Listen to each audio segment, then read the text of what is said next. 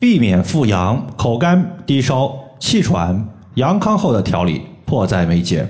大家好，欢迎收听艾灸治病一百零八招，我是冯明宇。有一位患者他说我阳性已经有半个多月时间了，一直是持续的低烧，不是三十七度二就是三十七度五，再高就没有了。对于持续低烧的问题怎么解决呢？很多朋友啊，现在阳性之后，大多数呢都已经转阴了。可是遗留下来的小问题，可以说还真不少。今天呢，我就把大家最近咨询量比较大的几个问题单独拿出来和大家聊一聊。主要呢，一共包括四个方面，分别是低烧、口干口渴、身体乏力以及胸闷气短。咱们先说低烧的问题。其实呢，从上个月中旬到现在，光是低烧的患者就持续碰到了有五六个，其中呢。百分之八十以上的低烧，它和时间的关系非常密切。比如说，一天当中，白天测量体温是正常的，到了晚上体温就上去了。凡是和时间相关的病症，我们必须要看十二时辰气血流注，看看体温高的时间它是哪条经络当值。这几个朋友，他的晚上五点到七点测量体温就逐步开始偏高了，此时是我们肾经最为活跃的时间段，而肾乃是先天之本。肾阴它是全身阴液的根本，此类患者多半有肾阴虚的问题。晚上阳气内敛，阴液充盈，但是此时呢阴液不足，无法制约阳气，就可能会导致发烧问题出现。此时呢，我们以滋阴为主，两个方法：第一，艾灸太溪穴，因为太溪穴是肾经的原穴，既可以滋养肾阴，又可以调补肾阳，阴阳同补，自然呢可以逐步解决肾阴虚。这个穴位是在足内踝的最高点和脚后跟连线的二分之一处。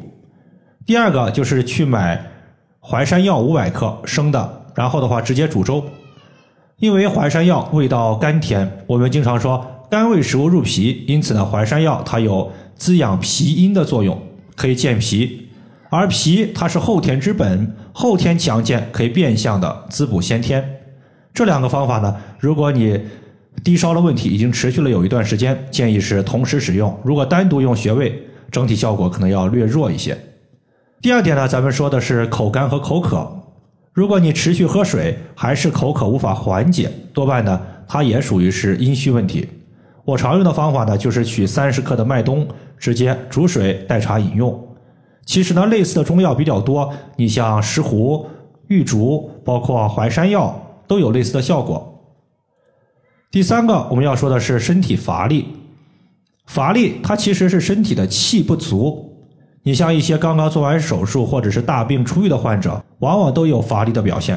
在这里呢，我们可以重点艾灸足三里穴。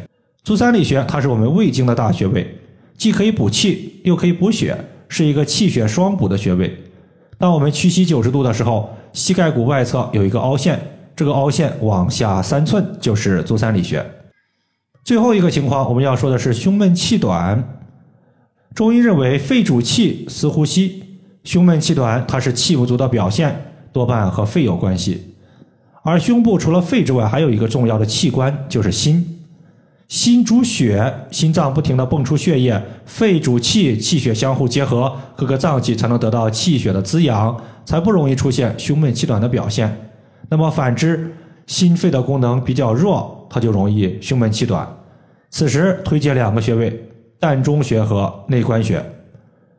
膻中穴是八会穴之一的气会，全身和气相关的病症都可以艾灸膻中穴，比如说打嗝、嗝逆、气短都可以用。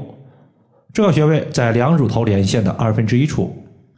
内关穴呢，它的意思就是身体内部的关卡，艾灸内关穴就相当于是打通了身体内部的关卡，使气血源源不断的滋养心胸。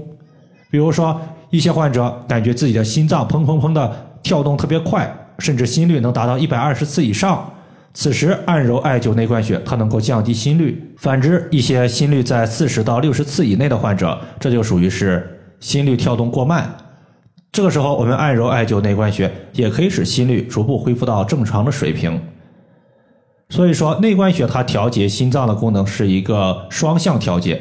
既能够加快心率，也能够降低心率。这个穴位在手腕横纹往上两寸两条大筋之间，以上就是我们今天所要分享的主要内容。如果大家还有所不明白的，可以关注我的公众账号“冯明宇艾灸”，姓冯的冯，名字的名，下雨的雨。感谢大家的收听，我们下期节目再见。